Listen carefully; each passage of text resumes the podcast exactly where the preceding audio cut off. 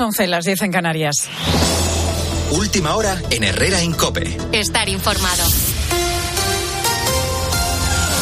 Las mujeres llegan a cobrar hasta un 20% menos que los hombres, si es que por primera vez desde hace seis años aumenta la brecha salarial en España. Una situación que lleva a que sean ellas y no ellos los que más piden excedencias para el cuidado de familiares. Susana Moneo. El salario medio anual de los hombres se situó en 25.137 euros, el de las mujeres 20.138. La comparación se traduce en que es como si las mujeres trabajaran gratis 75 días al año. No se cumple la ley de igualdad salarial y además su situación laboral es más precaria porque se ha multiplicado por 12 el desajuste de los contratos temporales y el 84% de quienes piden excedencias para cuidar de familiares son mujeres. Las dificultades para conciliar y el tradicional rol femenino está en el origen de esta divergencia. Catalina Payar, psicóloga experta en recursos humanos. Si la mentalidad sigue siendo la misma, me refiero a la mentalidad en las personas, empresarios, en los gobernantes, por mucha norma que haya, es difícil que esta se aplique a menos que haya un observatorio que garantice su cumplimiento. Y no solo ocurre en la empresa privada, en las administraciones públicas tampoco se cumple la igualdad. Primera entrevista esta mañana aquí en Herrera en Cope del presidente de la Junta de Galicia, Alfonso Rueda, tras la mayoría absoluta obtenida este domingo en las elecciones celebradas en esta comunidad. Rueda cree que los gallegos han enviado un mensaje claro al PSOE, al que culpa directamente de que haya obtenido sus peores resultados en la historia de la región. Yo creo que el silencio de ayer, ese silencio tan, tan ruidoso, es la mejor muestra y la mayor eh, elocuencia de que no tienen nada que decir y de que todo lo que dijeron al final se les volvió en contra. Entrevista a Alfonso Rueda que puedes volver a escuchar en nuestra web en cope.es. Y en Valencia, la Fiscalía abre el proceso para intentar internar al niño de 10 años que se dedica a dar palizas en la localidad de Gandía. Su familia ha renunciado a su custodia. El niño, al tener solo 10 años, es inimputable y no puede ser detenido. Vicente Ordaz. Se dedica a dar palizas por la calle a la gente. Su madre incluso llegó a denunciarlo por violencia extrema. Su último episodio violento ha tenido lugar este pasado fin de semana en un recinto deportivo de la localidad de Gandía. Se acercó un chico que estaba viendo un partido con su padre, dijo que había insultado a sus amigos y empezó a golpearlo. No contento con ello, volvió un rato después para una segunda agresión en la que llegó incluso a decirle tú no sabes quién soy yo. El problema para las autoridades es que el menor es inimputable. Recordemos que solo tiene, a pesar de todo lo descrito, 10 años con la fuerza de ABC. Cope, estar informado. El Atlético de Madrid visita Milán con dudas para Simeone en la delantera, Bruno Casas. Sí, porque para visitar al Inter esta noche a las 9, Simeone ha recuperado a Morata, que ha entrado en la convocatoria, aunque todo apunta a que no va a ser de la partida, del 11 titular. El que sí apunta a ese puesto es Marcos Llorente, que repetiría en la delantera como en el pasado encuentro de Liga ante la Unión Deportiva Las Palmas. Anoche el entrenador argentino decía esto precisamente sobre Marcos Llorente. Bueno, Marco tiene una característica diferente a los otros delanteros que tenemos, posiblemente más similar a la de eh, Correa y obviamente no es delantero puro como es Morata o, Memphis. Veremos el partido que imaginamos, pensaremos bien en la noche de hoy y mañana decidiremos bien por dónde ir. Desde las ocho y media lo contamos en tiempo de juego. Para mañana dejamos el Nápoles Fútbol Club Barcelona, para el que Xavi recupera a Joao Félix y a Sergio Roberto en la convocatoria. Notamos las bajas de Gaby Valde, Marcos Alonso y Ferran Torres. Un apunte en la liga en el Athletic Club de Bilbao. Acaban de anunciar la renovación de Guruceta, que lo hace hasta el año 2028 y tenemos que lamentar a los 63 años el fallecimiento de Andreas Breme, el que fuera jugador del Bayern de Múnich, Inter de Milán y Zaragoza, entre otros, y campeón del mundo con la selección alemana en Italia 90. Es tiempo ya para la información de tu COPE más cercana. Herrera Incope. La mañana. Nara Seguros de Salud y Vida te ofrece la información de Madrid. Muy buenos días. En Madrid tenemos 10 grados a estas horas y cielo despejado y nos espera un día más bien soleado. Temperaturas máximas de 19 grados en el centro. Las mínimas van a caer hasta los 4 grados esta madrugada. En cuanto al tráfico en las carreteras, hay dos accidentes que complican la circulación en la M40. Uno en Mercamadrid, sentido A42, y otro en Alcorcón, circulando hacia la 6. Además, continúa el accidente en la M45 en Getafe, circulando hacia la A4. Por lo demás, hay dificultades en la salida por la 6 en el plantío por obras de mejora sentido salida. En el interior, sigue el accidente en la M30 en el nudo norte circulando hacia el nudo de Manoteras que afecta a los conductores que acceden desde la avenida Ilustración porque está el carril derecho cortado. Escuchas Herrera en Cope.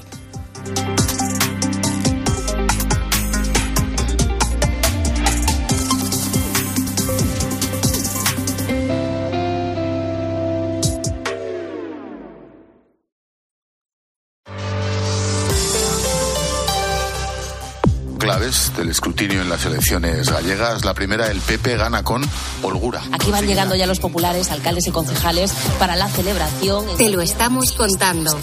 No estuvo en peligro la mayoría absoluta. Cabe preguntarse, al calor de estos resultados, si muchas veces nos enredamos en debates artificiales ajenos a la realidad. No te pierdas las claves de Carlos Herrera, Ángel Expósito, Pilar García Muñiz, Pilar Cisneros, Fernando de Aro y Alberto Herrera en COPE. también en cope.es y en redes sociales.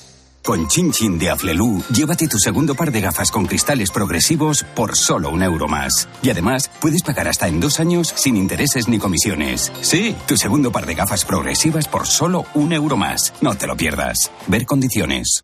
Locutare una pubblicità per la radio con un spagnolo che pensa che sabe parlare bene l'italiano non è una cosa molto corrente, ma che una conti correnti ti dà tantissimi vantaggi non è corrente tampoco. Cuenta online Sabadell, la cuenta corriente menos corriente. Infórmate y hazte cliente en bancosabadell.com.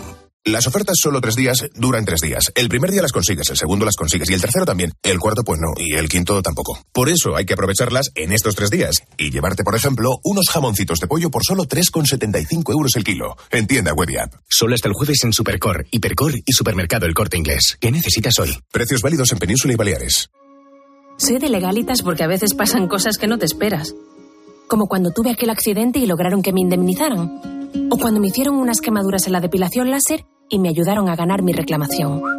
Hazte de legalitas y siente el poder de contar con un abogado siempre que lo necesites. Llama ahora al 900-100-662. En Alquiler Seguro sabemos que cada cliente es único. Por eso estamos orgullosos de ser la primera empresa del sector en recibir la certificación AENOR de compromiso con las personas mayores. Horario preferente, más de 50 oficinas a tu disposición, gestores especializados y mucho más para que la edad no sea un obstáculo en tu alquiler. Alquiler Seguro, la revolución del alquiler. Descubre los diseños exclusivos y los productos innovadores de las tiendas porcelanosa. Piezas de gran formato, griferías con sistemas de ahorro, cocinas de inducción invisibles. La casa de tus sueños está en porcelanosa. Y ahora, del 1 al 16 de marzo, aprovecha los días porcelanosa con descuentos muy especiales. Porcelanosa. En Carglass creemos que todos los parabrisas merecen una segunda oportunidad, incluso los irreparables. Por eso tenemos contenedores en todos nuestros talleres, para que puedan ser reciclados y así darles una segunda vida. Carglass cambia, Carglass repara. 29. Tus nuevas gafas graduadas de Sol Optical. Estrena gafas por solo 29 euros. Infórmate en soloptical.com. Quiero explorar sin importarme cuando volver el exterior. Quiero formar parte de él. Vale, bichito. Nos vamos a Disneyland París. Reserva durante Semana Mágica en viajes el corte inglés sin gastos de cancelación. Precio de referencia 144 euros por persona y noche en el Disney Hotel Cheyenne con entradas incluidas. Plazas limitadas. Consulta condiciones. Ven a Disneyland París con viajes el corte inglés volando con Iberia. Herrera Incope. Estar informado.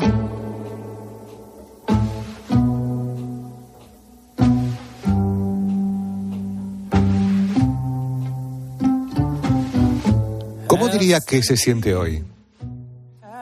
Tómese su tiempo, piénselo. ¿Cómo se ha levantado? ¿Está contento, triste, enfadado, tranquilo? Ayer le dejó algo, un run run en la cabeza y hoy está inquieto. O quizás ninguna de estas.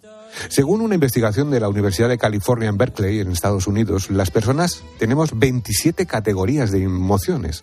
Podríamos decir que tenemos un buen catálogo donde elegir, aunque hay días que ni nosotros mismos sabemos cómo nos sentimos. Descifrar qué emociones tenemos a lo largo del día es una tarea que puede costarnos porque no estamos acostumbrados a hacerlo, pero tengo la sensación de que cada vez hablamos con más naturalidad de las emociones, de cómo nos sentimos, tanto si son buenas como si no son tan buenas o son malas. Una persona que ha dedicado buena parte de su vida profesional a estudiarlas, a profundizar, es Enrique Rojas. Él es médico psiquiatra, director del Instituto Rojas Estapé de Psiquiatría y ha hecho recientemente una guía titulada Comprende tus emociones para que consigamos entendernos un poco mejor. Y qué difícil es eso, ¿eh? entendernos un poco mejor. Doctor Enrique Rojas, muy buenos días. Buenos días. Y gracias por, por acompañarnos este rato en Herrera en Cope. Doctor, le voy a hacer la misma pregunta que, que le hacía a los oyentes. ¿Cómo diría que se siente hoy? Bueno, yo, como soy psiquiatra, y soy hijo de psiquiatra y padre de psiquiatra y de psicóloga, pues tengo la tendencia a explorarme a mí mismo y al mismo tiempo pues soy muy tolerante con, con mi forma de ser, ¿no? Yo lo que pasa es que tengo las ideas muy claras, conozco bastante bien mis limitaciones y mis posibilidades, entonces estoy contento con mi forma de ser, con mi personalidad, a pesar de que tengo pues eh, fallos, limitaciones, las conoce mi mujer, que, que, llevo 41 años con ella, mi mujer Isabel, que es eh, parte fundamental de mi proyecto de vida y conoce pues muchas veces me dice, no te hagáis por esto ni por lo otro, ¿no? Yo tengo últimamente un poco de impaciencia a, mi, a mis años, ¿no? Que de pronto quiero todo demasiado deprisa, por ejemplo, en la consulta tenemos muchos pacientes, tenemos mucha y queremos quedar bien con todos, hacerlo lo mejor posible y a veces las horas no cuadran, ¿no? Entonces, pero bueno, eh, básicamente la exploración sentimental es un mar bueno, usted ha hecho una guía para, para identificar sentimientos. Eh, nos cuesta mucho identificar cómo nos sentimos, porque claro, usted tiene experiencia, usted trabaja en esto, se, se, se autoanaliza, sabe cuáles son bueno, pues sus debilidades, sus fortalezas, pero a lo mejor no todos, ¿no? Nos cuesta identificar cómo nos sentimos. Claro, el, libro, eh, Comprende tus emociones, es, una, es un pequeño manual, es un atlas, es una geografía sobre los principales, las principales emociones, que son todas dobles, son bipolares. El amor y el desamor, la alegría y la tristeza, la paz y la ansiedad, la felicidad y el infortunio, la persona eh, empática y la persona tóxica, ¿no? Y de lo que se trata es de, ser capaces nosotros de captar qué es lo que nos ocurre, ¿no? Eh, con sencillez, con claridad, ¿no? Eh, por ejemplo, uno de los mm, temas más importantes de esta vida es el amor. Lo que el ser humano necesita es amor. Entonces, muchas veces no nos damos cuenta que el amor hay que trabajarlo. Eh, yo lo digo, el amor donde más se ve es el amor de pareja, el amor conyugal, el amor matrimonial. El amor es mm, es un trabajo artesanal, es decir, tarda uno mucho tiempo en entenderse con su marido, con su mujer, eh, en saber gestionar las dificultades, los problemas, los misunderstandings, las, los malos entendidos, ¿no? Y es una tarea preciosa, muy bonita. En el templo de Apolo en Grecia, en el frontispicio, en Grecia hemos heredado el pensamiento, había una inscripción que decía, conócete a ti mismo, ¿no? Es un principio fundamental. Que sepamos un poco cómo somos nosotros mismos es parte de la felicidad. ¿Y qué pasa entonces, doctor? ¿Qué nos pasa cuando cuando no las comprendemos, cuando no le dedicamos ese tiempo, cuando no trabajamos para, para entenderlas y para saber lo que nos está pasando. Pues que nos metemos en un bosque, en una, eh, en una dirección muy negativa, ¿no? Por ejemplo, pensemos eh, en la paz. Cuando, cuando tienes pocos años, cuando tienes 20 años, 25 años, la felicidad consiste en grandes emociones, aventuras extraordinarias, experiencias nuevas. Cuando tienes de 50 años adelante, la felicidad consiste en paz interior, en serenidad, en sosiego, en equilibrio, ¿no? Y, por ejemplo, hay un capítulo largo en el libro sobre la felicidad y ya hay dos, dos expresiones que utilizo mucho en el libro, que son la felicidad puntual y la estructura. La primera son momentos felices que son importantes en la vida. Felices Navidades, felices fiestas, feliz fin de semana. Son momentos en el que uno para el reloj y, se distiende en, una, en un gozo especial. Y luego está la felicidad estructural, que es arqueo de caja, exploración de cómo va mi vida. Y ahí salen las cuentas importantes. Es decir, los dos grandes temas de la felicidad son tener una personalidad equilibrada, no perfecta, pero sí bien conjugada, y en segundo lugar tener un proyecto de vida, un programa en el que saltan, suben, bajan, se remolinan cuatro grandes temas, que son amor, trabajo, cultura y amistad. Y de ahí sale la felicidad, ¿no? Por lo tanto, la felicidad, decía Don Quijote en las bases de Camacho, dice una cosa que siempre me ha llamado la atención. Dice, la felicidad no está en la posada, sino en medio del camino. La felicidad es una forma de entender la vida y la realidad personal. Qué bonito, qué bonito. ¿Eh? Para pensar. En su libro, eh, doctor habla de los arrepentimientos más comunes que tienen las personas en su lecho de muerte.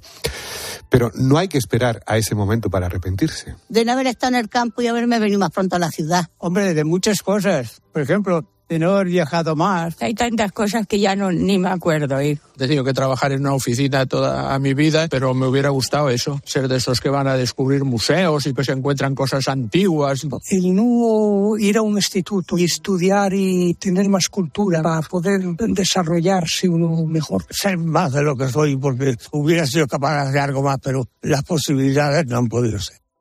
¿Cuáles eh, son esos arrepentimientos más comunes? Bueno, hay tres o cuatro que son claves. Hay, hay eh, una doctora española, Lourdes Díaz del Río, que ha sido directora del Centro de Cuidados Paliativos de Madrid, Centro Laguna, y también varias enfermeras sudafricanas que han trabajado en este tema, eh, que vienen en- citadas en el libro. La primera, es decir, cuando una persona está para morirse en el hecho de muerte con la tarjeta de embarque porque tiene una enfermedad ya que no tiene arreglo, la primera es haber trabajado demasiado. El primer arrepentido. El segundo es haberle dado una importancia excesiva a ciertas cosas que realmente no la tenían. Esto le llamo yo tener justeza de juicio.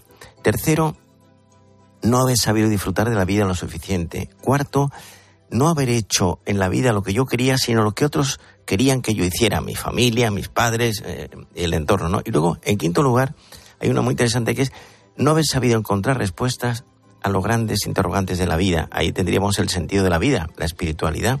Es decir, eh, muchas veces nos damos cuenta de que toda filosofía, esto es una, un tema muy importante, mm, toda filosofía nace a orillas de la muerte.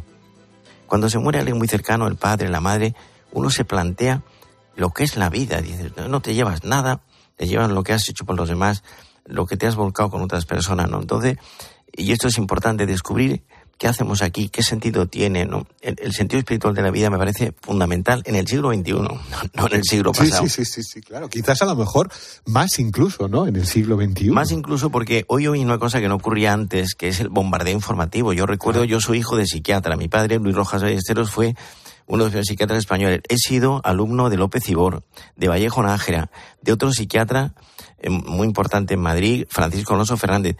Eh, en, eran en, en 20 años, 25 años, la sociedad cambió de una forma terrible. O sea, pensemos en las redes sociales, el bombardeo informativo, es decir, ¿quién hace la síntesis de una noticia detrás de otra y una bulimia? Entonces, eh, el que no sabe lo que quiere no puede ser feliz. Tener ideas claras, eh, en a dónde me dirijo, qué, qué, cuáles son mis cosas em, positivas y negativas, ¿no? Y luego, por ejemplo, mm, esto que decíamos antes, la paz, lo contrario de la ansiedad, pensemos, vivimos en la era del estrés. O sea, la gente va todo va demasiado deprisa, en- No hay tiempo corriendo, para nada. no hay tiempo para nada, ¿no? Entonces, pararte a pensar. Hoy hay se ha puesto de moda en los últimos años la crisis de pánico, la crisis de ansiedad, que son episodios breves, todos tienen arreglo, pero produce un malestar extraordinario, que duran dos, tres, cuatro, cinco minutos y que de pronto esa persona tiene una tormenta eh, psicológica y física eh, muy fuerte. Taquicardia, sudoración, pellizco gástrico, dificultad respiratoria, sensación de falta de aire, eh, temblores, y aparecen tres espectros amenazadores en la crisis de pánico. No, esto no lo dice el paciente, eh, lo, lo decimos los psiquiatras o los que atendemos a ese paciente, son tres cosas eh, mu- muy duras. El temor a la muerte, el temor a la locura y el temor a perder el control. Y asoman, saltan, suben, bajan y producen un malestar extraordinario. Sobre todo el miedo a perder el control, es decir, el desgobierno de uno mismo, ¿no? Es una experiencia inolvidable. Casi todas las crisis de pánico producen una fobia en el lugar donde se da. Si la crisis de pánico es en el avión, poco después Fobia. al avión. Si en el tren, fobia a coger el tren. Si en un espacio cerrado, claustrofobia. Si en un espacio abierto, pensemos en un gran parque, agorafobia. Si se, es decir, se- el espacio donde se produce la crisis se vuelve eh, mm, fóbico, que significa es imposible volver a contactar con, con ese espacio. Qué, qué curioso, qué interesante. Y, y hablando de esto, ¿usted diría que hay una diferencia a la hora de hablar de emociones entre unas generaciones y otras? Eh, evidentemente usted hablaba de, de- de su padre, de usted, de sus hijas. Eh, somos generaciones distintas. Eh, ¿Cree que existe esa dif- diferencia generacional? Sí, sin duda, ¿no? O sea, estamos en un neorromanticismo. O sea, hoy, un, un ejemplo, yo voy a dar un curso, voy a dirigir un curso con mi hija Marian, que es psiquiatra, y mi hija Isabel, que es psicóloga, el día 20 de abril en Madrid, en el Instituto, en el Teatro Príncipe Pío. Vamos a hablar de inteligencia emocional. El, el teatro puso las entradas a la venta y en dos horas se vendieron el 90%. Esto sería impensado hace mm, 15 años. Entonces, explicar a la gente qué es la inteligencia, que, en cómo se gestiona la inteligencia emocional, hablo también en el libro de, de ella, es eh, aquella modalidad que mezcla a la vez los instrumentos de la razón y las herramientas sentimentales y da lugar a una serie de lenguajes. Por ejemplo, el lenguaje verbal, te quiero, te necesito, perdona por esto que te hice. El lenguaje no verbal, eh, la, complicidad, el lenguaje epistolar, por ejemplo, qué, qué maravilla eh, escribirle a, la mujer o al marido una nota que lo deja uno en la, en la mesita de noche, en la almohada, mm, perdona por lo que pasó el otro día, discúlpame. Es decir, mm, esos lenguajes enriquecen la relación interpersonal, ¿no? Y por lo tanto, hoy estamos en un mundo distinto. Piense, piense, piense usted que el psiquiatra se ha convertido en el médico de cabecera. Cuando yo era joven, cuando yo estaba en el colegio, yo soy andaluz, eh, recuerdo que en mi clase eh, me decían mis compañeros, tendría yo 10, 12 años, mm, hay que ver tu padre ser médico de los locos. y yo pensaba, digo, mi padre dedicarse a los locos. Hoy el psiquiatra es el médico, el family doctor, médico de cabecera. Sí, señor, sí, señor, porque hoy las nuevas generaciones no tienen ningún problema, además, a la hora de, claro, antes, por ejemplo, de, nadie, yo recuerdo haber oído, eh, ahora ya no, pero hace tiempo decía, hay que ver fulanito de tal que tuvo que ir al psiquiatra. Era, oye, el, el, el psiquiatra va a todo el mundo. Pensemos, por ejemplo, en la seguridad social, eh, mm, la, la, las colas de espera por, por ansiedad, por de, la, la, depresión es una de las enfermedades importantes que existen. Y una cosa es la DEPE, la gente eh, dice, los americanos han descrito la, la, depresión del domingo por la tarde. Eso no es depresión. ¿eh? La depresión es una enfermedad del estado de ánimo que produce un bajón de una um, capacidad extraordinaria y aparece ideas de muerte, ideas de suicidio, la rotura de uno mismo y todas las herramientas de la psicología quedan tocadas, la percepción, la memoria, el pensamiento, hoy se curan el 90% o más de las depresiones endógenas. El 90%. Bueno, doctor, hablando de generaciones, en su familia, lo hemos comentado antes, la psiquiatría es una constante, digamos, a lo largo de varias generaciones. Su padre, usted, su hija Marian, se dedican a y esta mi, mi hija Isabel. Y su hija Isabel. o sea, psicóloga.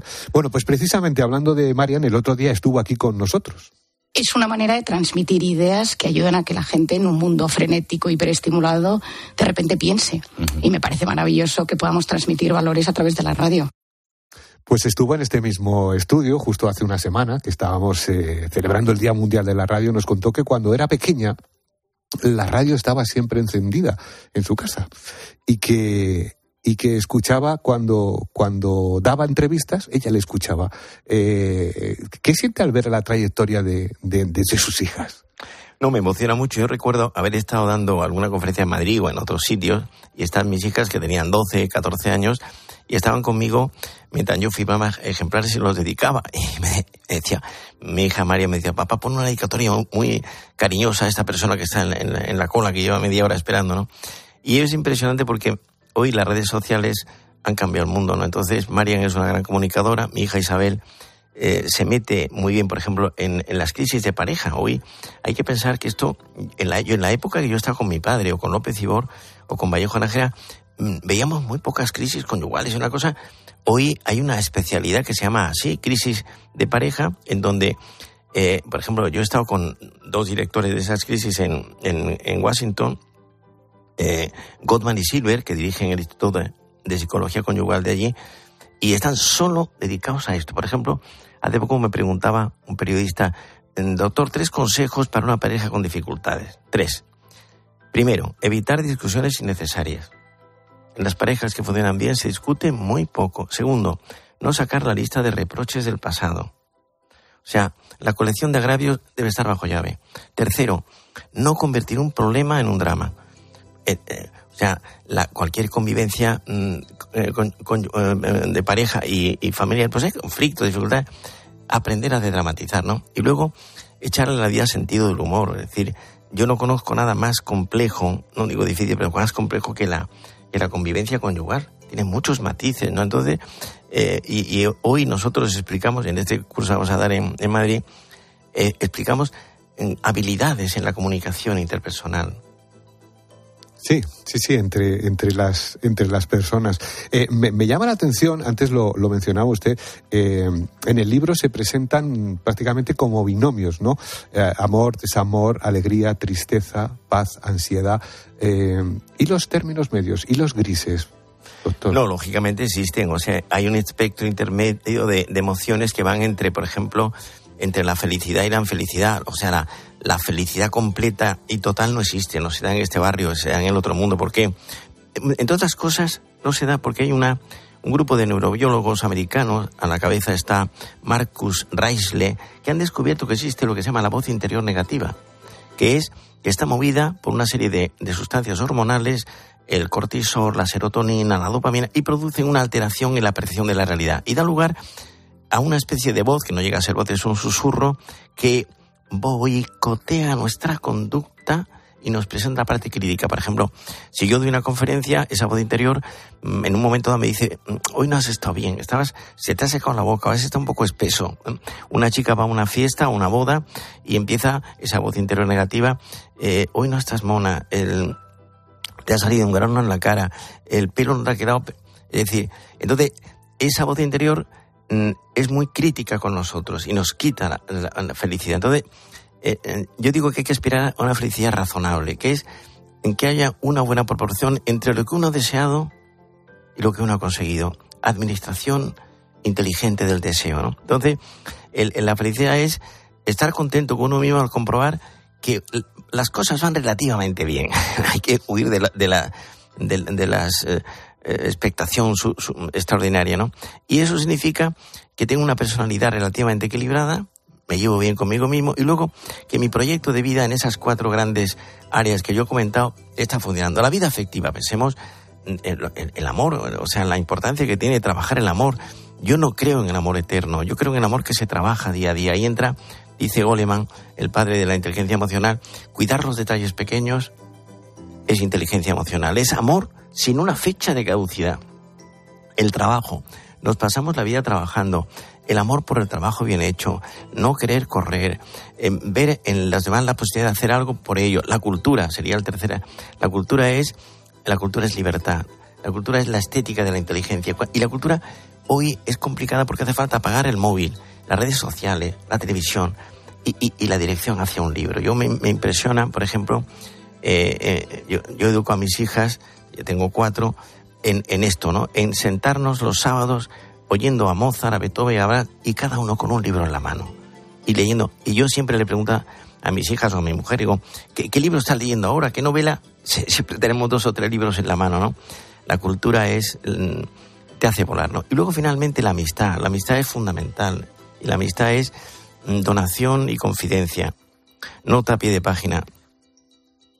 No hablar nunca mal de nadie, aunque te lo pongan en bandeja. Oh, me voy a quedar con eso. fíjate, voy a decir una cosa. Mm, la amistad se hace de confidencias y se deshace con indiscreciones. E, este del el, hablar mal de la gente, que mm, cuántas veces lo vemos, ¿no? Yo, por ejemplo, en la revista del corazón me da mucha pena que a veces la vida se convierte en un, patio de vecindad. La vida de los famosos, me decía un periodista, eh, de cuyo nombre no quiero acordarme, me decía, me interesa mucho la vida de los famosos eh, rota, saltando por los aires. Quiero contarla con detalle. Doctor, en Herrera en Cope lanzamos una pregunta que ha dejado el entrevistado que estaba en este mismo sitio que usted está sentado, pero en el día anterior. Ayer estuvo con nosotros en el programa La Gaviota Viajera. Es un matrimonio eh, que ha decidido vivir los últimos años de su vida en una autocaravana mientras viajan por el mundo. Y así está encontrando la felicidad. Bueno, esta es la pregunta que dejaron. Cuando llegue ese momento en el que no te apetezca casi ni andar, ¿dónde piensas parar? ¿Dónde piensas estar?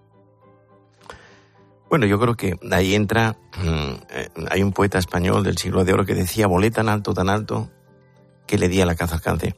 Yo creo que ahí está la, visión espiritual, es decir, para el, mundo judío cristiano mm, nada hay tan importante como tener las ideas claras, ¿no? Y nosotros somos hijos del mundo eh, hebreo y del mundo cristiano, ¿no? Y yo me iría ahí, es decir, me sumerjo en esas aguas maravillosas que es la paz interior, ¿no? Yo soy el camino, la verdad y la vida, decía el padre del, pensamiento cristiano. Yo, yo me refugio ahí, ¿no? Siendo yo una persona del siglo XXI, porque yo me considero hombre moderno, un hombre de mi tiempo, pero el tener un sentido espiritual de la vida te, hace volar, te da libertad, te, tienes otra visión, tienes una carta escondida en la boca manga que te hace eh, convertir todo lo que haces en una pirueta inteligente y valiosa. Bueno, doctor, pues es su turno. Queremos que, le deje una pregunta a nuestro próximo invitado, sin saber quién es. Bueno, yo la pregunta sería, eh, ¿qué es la felicidad razonable?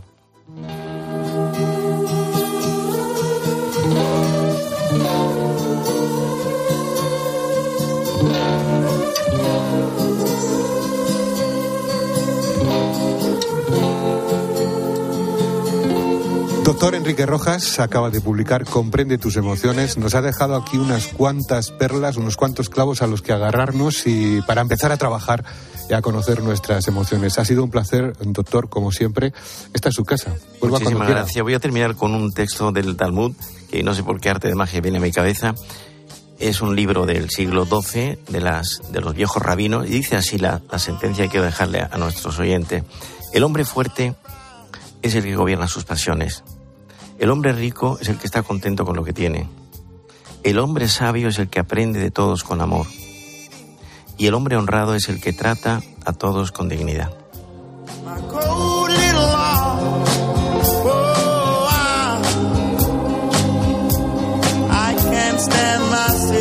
Un broche de oro con el doctor Enrique Rojas. Gracias, doctor. Muchísimas gracias.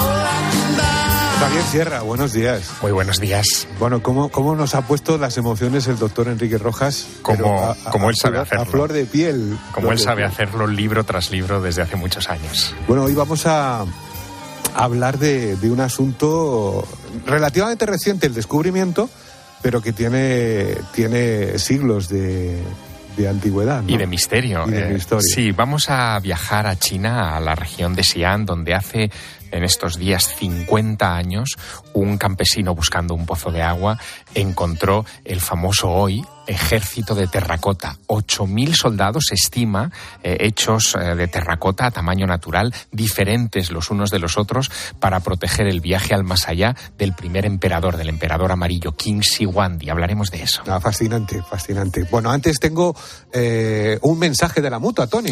Sí, y además vamos a seguir hablando de emociones porque el otro día un amigo mío estaba enfadadísimo y me lo contó. Resulta que se le había averiado el coche y su seguro no le dejaba elegir el taller que quería, claro, de ahí venía lo del enfado.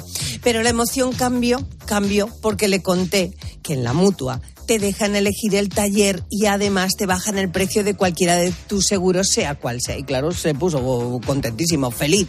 Y esto es muy fácil. Tú llama 91 555 5555. Te lo digo o te lo cuento. Vete a la mutua. Las condiciones en mutua.es.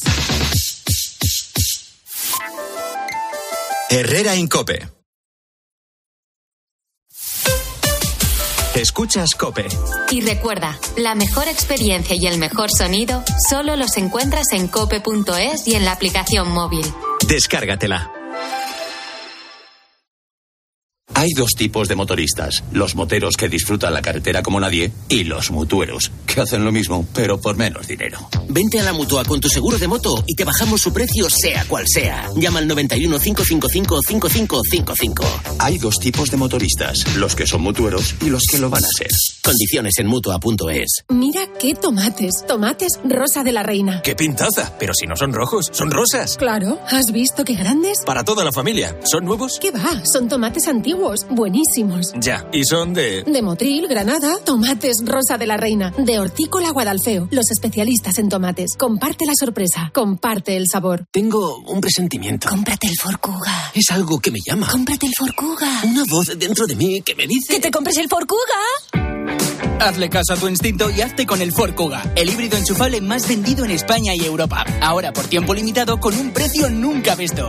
También disponible el Kuga híbrido, lo que diga tu instinto. La vida es como un libro y cada capítulo es una nueva oportunidad de empezar de cero y vivir algo que nunca hubieras imaginado. Sea cual sea tu próximo capítulo, lo importante es que lo hagas realidad. Porque dentro de una vida hay muchas vidas y en Cofidis llevamos 30 años ayudándote a vivirlas todas. Entra en cofidis.es y cuenta con nosotros. ¿Sabes lo que se lleva? Se lleva la repostería sin, sin huevo. Con Yolanda, claro. Solo con Yolanda los bizcochos, las magdalenas, todos los dulces salen esponjosos y suaves. Y todo sin huevo. Por eso con Yolanda, la repostería sin huevo está de moda. Yo, Yolanda, es lo que se lleva. En la sección de harinas de tu súper. Nos encontrarás en todas las redes sociales.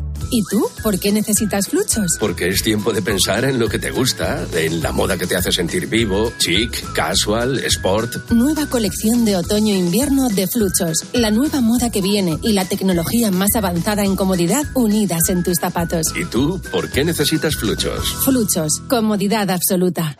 Esta temporada en Cope, el pulpo pone las calles desde la una y media de la madrugada. Y tienes que saber que en este programa de radio nos quedamos con historias humanas, historias positivas que son. Cuatro horas y media de radio en directo, cargadas de mensajes positivos, conectadas con la actualidad. En lo que te vas quedando dormido, te quedas un ratito con nosotros. Y luego también está toda la gente que está trabajando en este momento. Poniendo las calles, el programa de los ponedores, de los trabajadores nocturnos y de los noctámbulos por afición. Andrés, ¿cómo estás? Buenas noches. Buenas noches, Pulpo. Mira, ahora mismo aquí en la panadería. Poniendo las calles, con Carlos Moreno, el pulpo.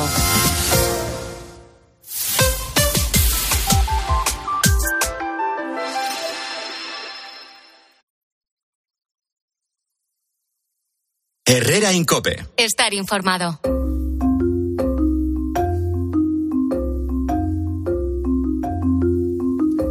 En los próximos días se van a cumplir pues medio siglo, sí, 50 años de uno de los descubrimientos arqueológicos más fascinantes del siglo XX. Fue en marzo de 1974 cuando unos campesinos de Xi'an, en China, descubrieron más de 8.000 soldados de terracota a tamaño natural, guardando la tumba del llamado emperador amarillo. Hoy se les conoce como los guerreros de terracota y siguen envueltos eh, en muchísimo misterio, Javier. Javier Sierra, buenos días. ¿Qué tal? Muy buenos días, Carlos. Sí, es uno de esos descubrimientos arqueológicos que puso sobre la mesa a un eh, personaje de la historia prácticamente olvidado, porque King Siwandi, el emperador amarillo que vive en el siglo III antes de Cristo, fue un fenomenal tirano eh, que eh, ayudó a construir, bueno, fue el ideólogo de la, de la Gran Muralla. De la muralla. Exactamente, pero además fue el hombre que unificó China a sangre y fuego y eh, nunca se le tuvo en muy buena consideración. Y de repente, en plena época de Mao Zedong, a dos años de la muerte de Mao, en 1974, eh, se descubre este, este mausoleo. Mao lo reivindica porque debió de verse reflejado, en, fin, en el hombre de brazo de hierro eh, de, su historia y a partir de ahí empieza una fascinación que no tiene fin, porque tú hablas de 8.000 guerreros de terracota. Los que se han desenterrado son 2.000. Solo 2.000. Se calcula que hay 8.000. Pero fíjate, lo que se descubre en marzo de 1974 eh, lo descubre un, un, campesino que se llamaba Yan Peiyan y su, y su sobrino que se llamaba Yan Wensue. Estos dos iban buscando eh, con las varillas de Zaori un lugar donde hacer un pozo y las varillas se cruzan en un momento determinado, perforan 15 metros en el suelo y tocan con una especie de cobertura como de como de hierro, o sea, perdón, como de barro cocido. La rompen y de ahí sale lo que les parece primero un tiesto y que luego resulta que no es un tiesto, que es una cabeza. Eh, bueno, siguen. Qué sorpresa, claro. Imagínate, eh, empiezan a sacar de allí y salen, pues, pues estos guerreros a, a tamaño natural pero no le dan importancia. Claro, en el año 74 el nivel de analfabetismo en China era, te puedes imaginar, tremendo. Eh, vieron que había piezas de bronce, unas espadas o lo que parecían espadas, puntas de flecha, hebillas, en fin, cosas así. Y eh, lo que se les ocurre es venderlo a un chatarrero. Eh, claro, ellos no, no dicen, no, bueno, no saben el valor que tiene eso. Claro, ya que ha salido esto en el pozo, pues mira, mientras encontramos o no agua, vendemos esto y le sacamos eh, unos yuanes, ¿no? Y, y, lo venden como chatarra y será al cabo de un mes y pico cuando los arqueólogos llegan. Y todavía tardará mm, un poco más en llegar a la opinión pública porque eh, China no miraba hacia atrás, hacia el pasado. Eh, Mao Zedong había, en su revolución cultural había dado instrucciones muy precisas de que la historia de China empezaba con él. Lo de antes. Lo anterior le sobraba. Les sobraba y le estorbaba. Y ahí es donde empieza eh, el inicio de una búsqueda que está, aunque parezca mentira, ya han pasado 50 años, en sus inicios. En sus inicios, después de 50 años. Oye, es cierto, Javier, porque bueno, hay caballos también, ¿no? De, bueno, de lo mismo. mira, te hago... Y, te hago y que ningún soldado uh -huh. es igual es, eh, a, a, los demás. mira, Son esto, todos diferentes. Esto se sospechaba, pero hace 10 años el University College de Londres, junto con, con los equipos de arqueología chinos, decidieron hacer un, una investigación muy, muy curiosa. Eh, eligieron 30 de esos soldados de terracota al azar y escanearon sus orejas. Eh, no solo la cara es lo que distingue a unos y otros, sino que lo que tenemos también verdaderamente único son las huellas dactilares y la forma de las orejas. Bueno, pues descubrieron, eh, haciendo modelos en 3D de las orejas de esos guerreros, que efectivamente se habían hecho uno por uno, que eran retratos, que no era mm, algo hecho en serie como, eh, claro, lo que querían distinguir. un molde o una claro, cosa así, ¿no? querían saber si, si aquello se montaba como si fuera un Mr. Potato, ¿sabes? El juego este que le pones las orejas, la boca, los ojos a un molde. Eh, bueno, lo que descubrieron fue que los cuerpos sí que parece que se hacían en una especie de cadena de montaje, que sería la primera cadena de montaje de la historia de hace 2300 años, pero mm, lo que eran las manos, las manos, la cara, mm, con todos sus rasgos, los peinados, todo eso era absolutamente único, eran individuos. Individuos que hoy vemos en esas fotografías fabulosas, ¿no? Eh, organizados en filas indias, ¿no? Eh, eh, en fin, que se pierden como en el infinito, pero que cuando se descubrieron estaban totalmente rotos y desordenados. Esto, esto de ponerlos en fila india es algo de, de- de- de ahora, o sea, no hay que fiarse demasiado. Y sobre todo, una cosa muy interesante, Carlos, estaban todos policromados, con colores. Eh, hoy los vemos grises de, de terracota. ¿Por qué? Porque al, al contacto con la atmósfera, eh, al sacarlos de sus tumbas, digamos, eh, en cuestión de 24 a 48 horas perdían el color por oxidación, se oxidaba la pintura y quedaba solo la, el barro. Qué pena. Al final encontraron la tumba del emperador. Bueno, eh, sí, sí, claro. La tumba del emperador es una pirámide de 50 metros de alto que está, mm, pues más o menos a un kilómetro de donde están los guerreros de terracota, en un área arqueológica inmensa. Y esa pirámide, fíjate, eh, se sabe que es la tumba de mm, King Siwandi. Sabemos que está intacta porque se han hecho escáneres y, radar de suelo y bueno, se ha hecho todo tipo de pruebas y se sabe que, está absolutamente eh, inviolada, digamos. Pero mm, lo curioso de esto es que hay un texto antiguo eh, que es, eh, se llama Las Memorias Históricas de Sima Qian. Es un hombre del, de 100 años posterior a la época de- del emperador. ¿no? Eh, este hombre escribe una crónica donde dice que el emperador utilizó 700.000 hombres para construir su no tumba, su ciudad funeraria.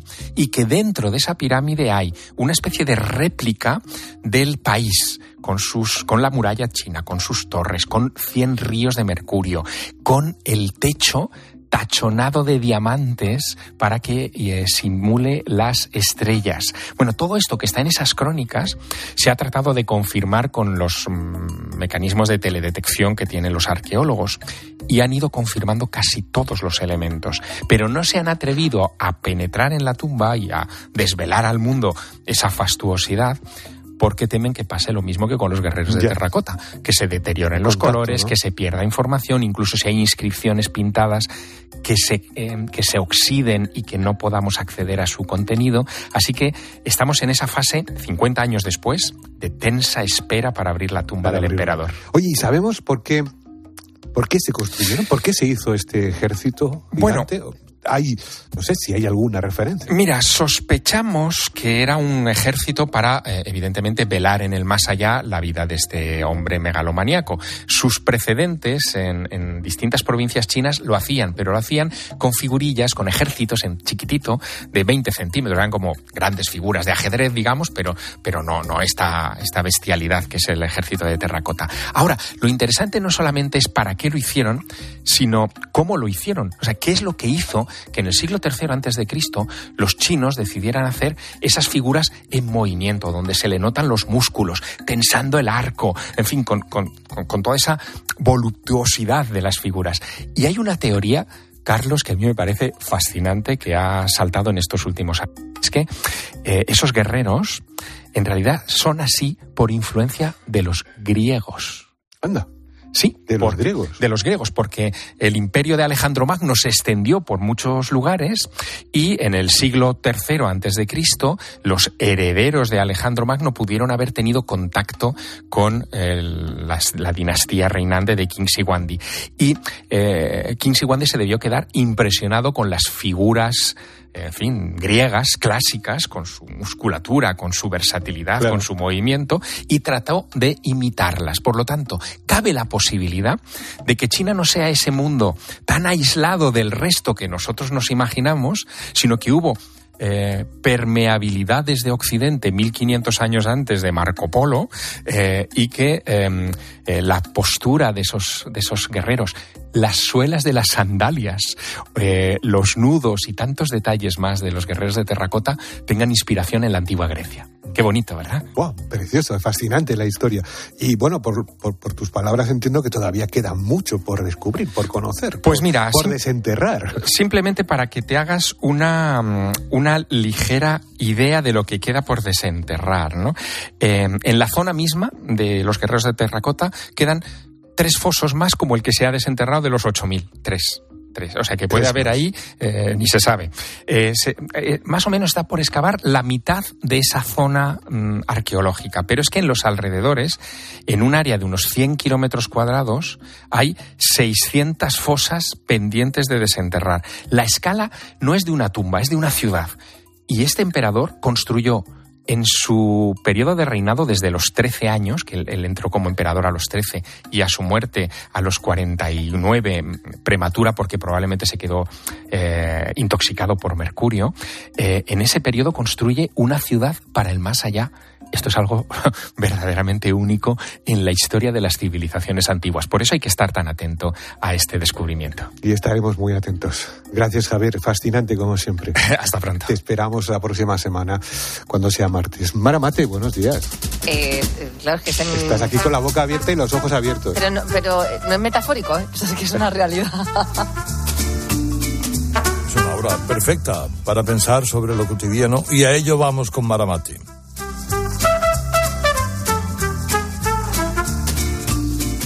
Lo cotidiano, ¿no? Bueno, estaba también escuchando muy atentamente la charla que has tenido con Enrique Rojas y nos viene muy al pelo, ¿verdad, Carlos? Sí, sí, la verdad es que sí, la verdad es que sí. Eh, en nuestra sociedad, la verdad es que estar ocupado eh, se valora positivamente.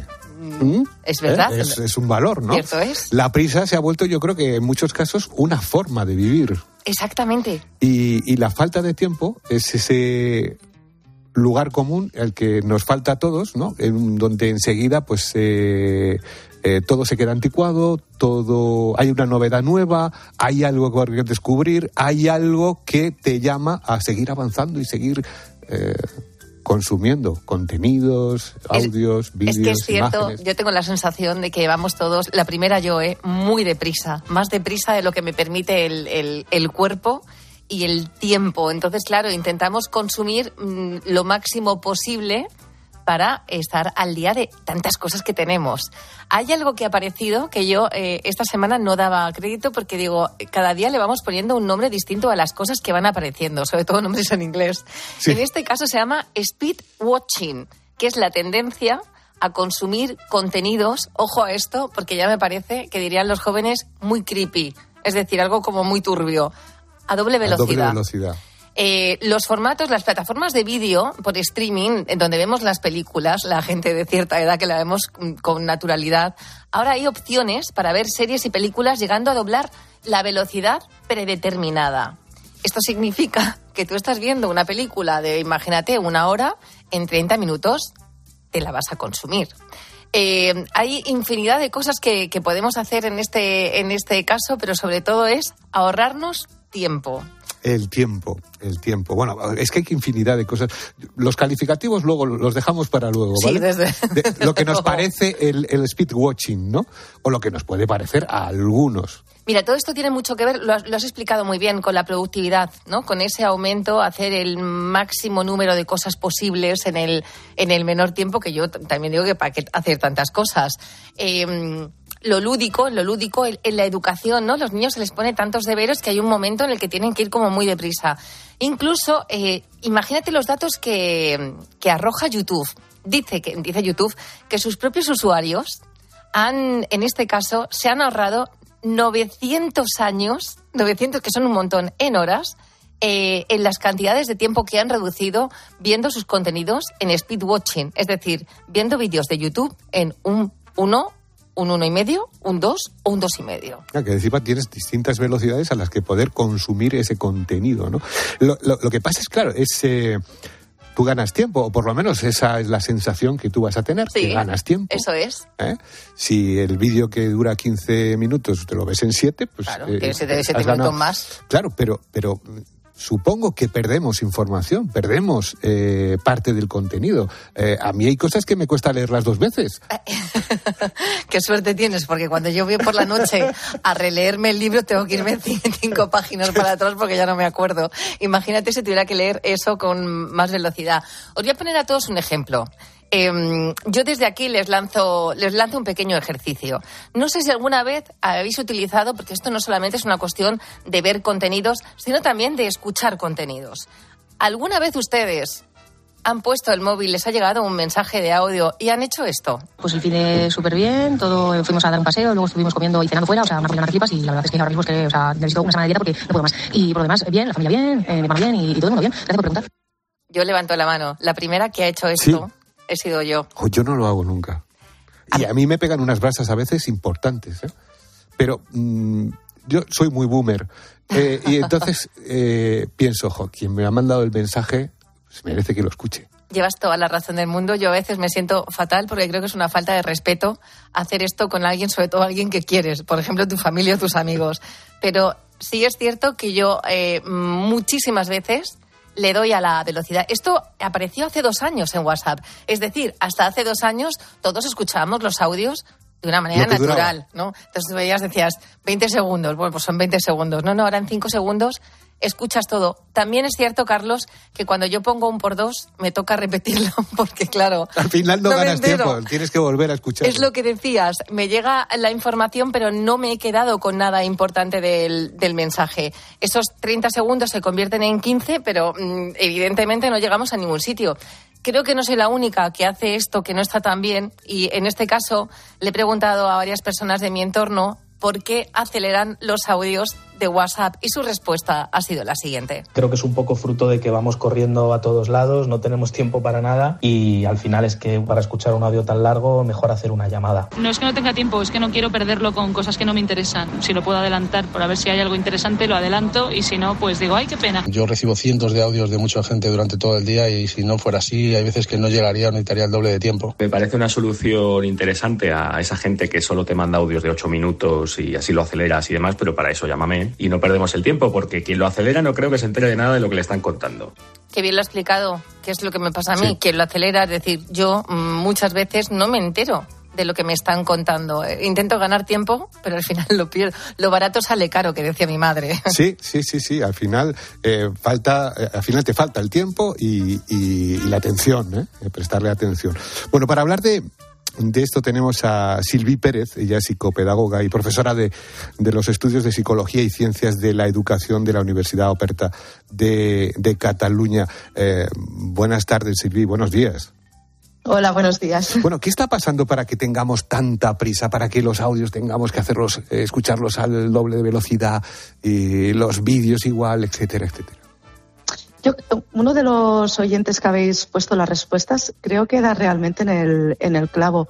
Vamos tan rápido a hacerlo todo, eh, disponemos de tan poco tiempo porque nos pensamos que el tiempo nos pertenece, cuando no nos pertenece. El tiempo es tiempo.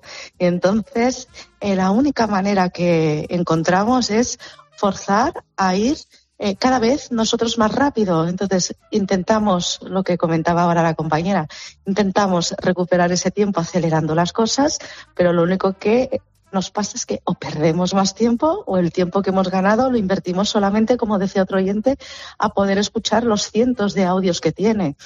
Es una respuesta adaptativa, pero eh, que nos hace entrar en un círculo vicioso en el que no podemos, eh, no podemos salir. Silvi, yo tengo una curiosidad, eh, porque he leído que los nativos digitales sí que están un poco acostumbrados a que su cerebro entienda un, un- un poco más que nosotros esa velocidad. Si esto es verdad, ¿es, es probable que estos nativos digitales, cuando nos escuchen hablar en una conversación con un tono normal, se aburran en una conversación mm, más alargada?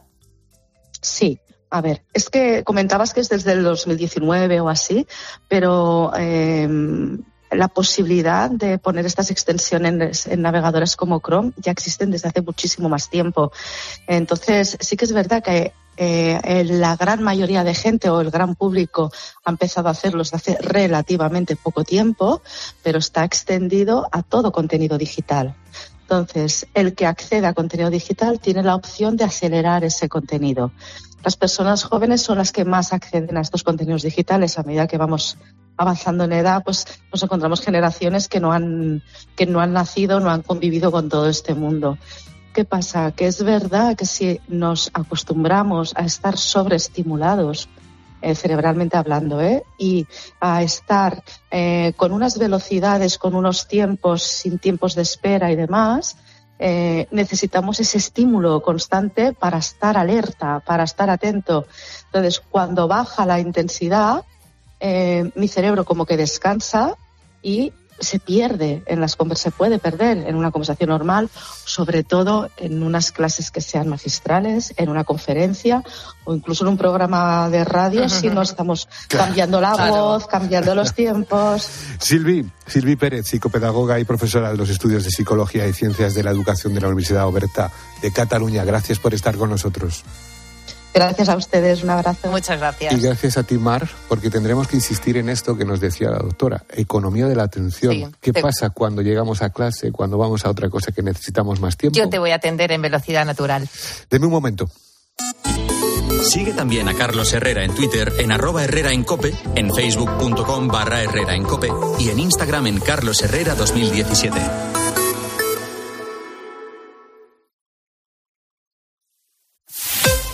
Escuchas Herrera en Cope.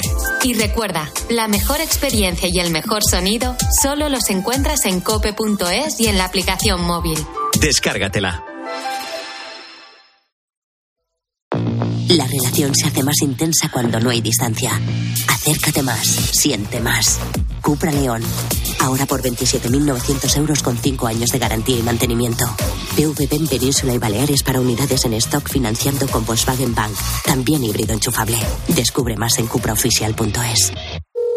Dime, Pilar. Oye, ¿sabes que ya este me ha vuelto a mejorar la tarifa? Ya, y por el mismo precio que sí. ¿Y sin pedirlo? Claro. Es que esto te hace mejoras así porque sí. ¿Qué va a ser lo próximo? ¿Que me cambien a mi marido por Jesús Vázquez? Cualquier cosa. Seamos sinceros, a todos nos gusta mejorar. Por eso en Yastel volvemos a mejorar las tarifas por el mismo precio. Llama al 1510. De nuestra bodega Marqués de Carrión y del viñedo más prestigioso del mundo, Antaño Rioja un vino único con la calidad y tradición de antaño. Desde 1890, el esfuerzo de una familia.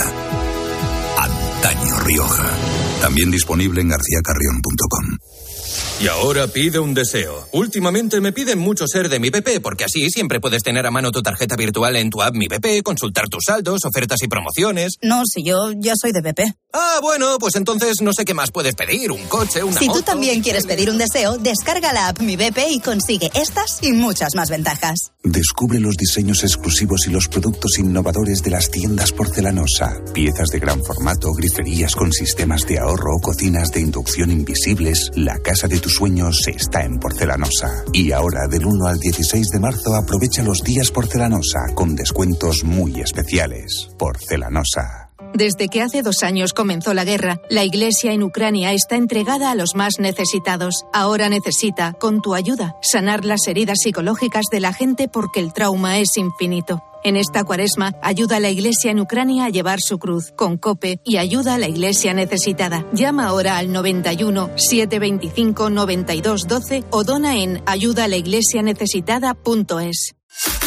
España es el segundo país europeo en tasas de abandono escolar. Y lo que te suelen decir es que están desmotivados con lo que va a ser su futuro. Oye, que nos tiene que hacer el, la receta Paufili, a mí se me va el, este.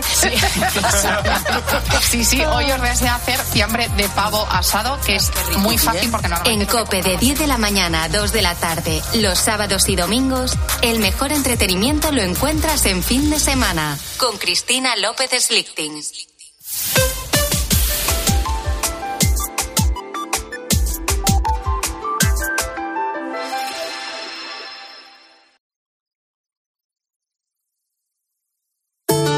El ángel del Señor anunció a María. Y concibió por obra y gracia del Espíritu Santo. Aquí está la sierva del Señor. Hágase en mí según tu palabra. Y el Verbo se hizo carne. Y habitó entre nosotros. Dios te salve María, llena eres de gracia. El Señor es contigo, bendita tú eres entre todas las mujeres y bendito es el fruto de tu vientre Jesús. Santa María, Madre de Dios, ruega por nosotros pecadores, ahora y en la hora de nuestra muerte. Amén. Derrama, Señor, tu gracia en nuestros corazones, para que los que hemos conocido por el anuncio del ángel la encarnación de tu Hijo Jesucristo, alcancemos, por los méritos de su pasión y su cruz, la gloria de la resurrección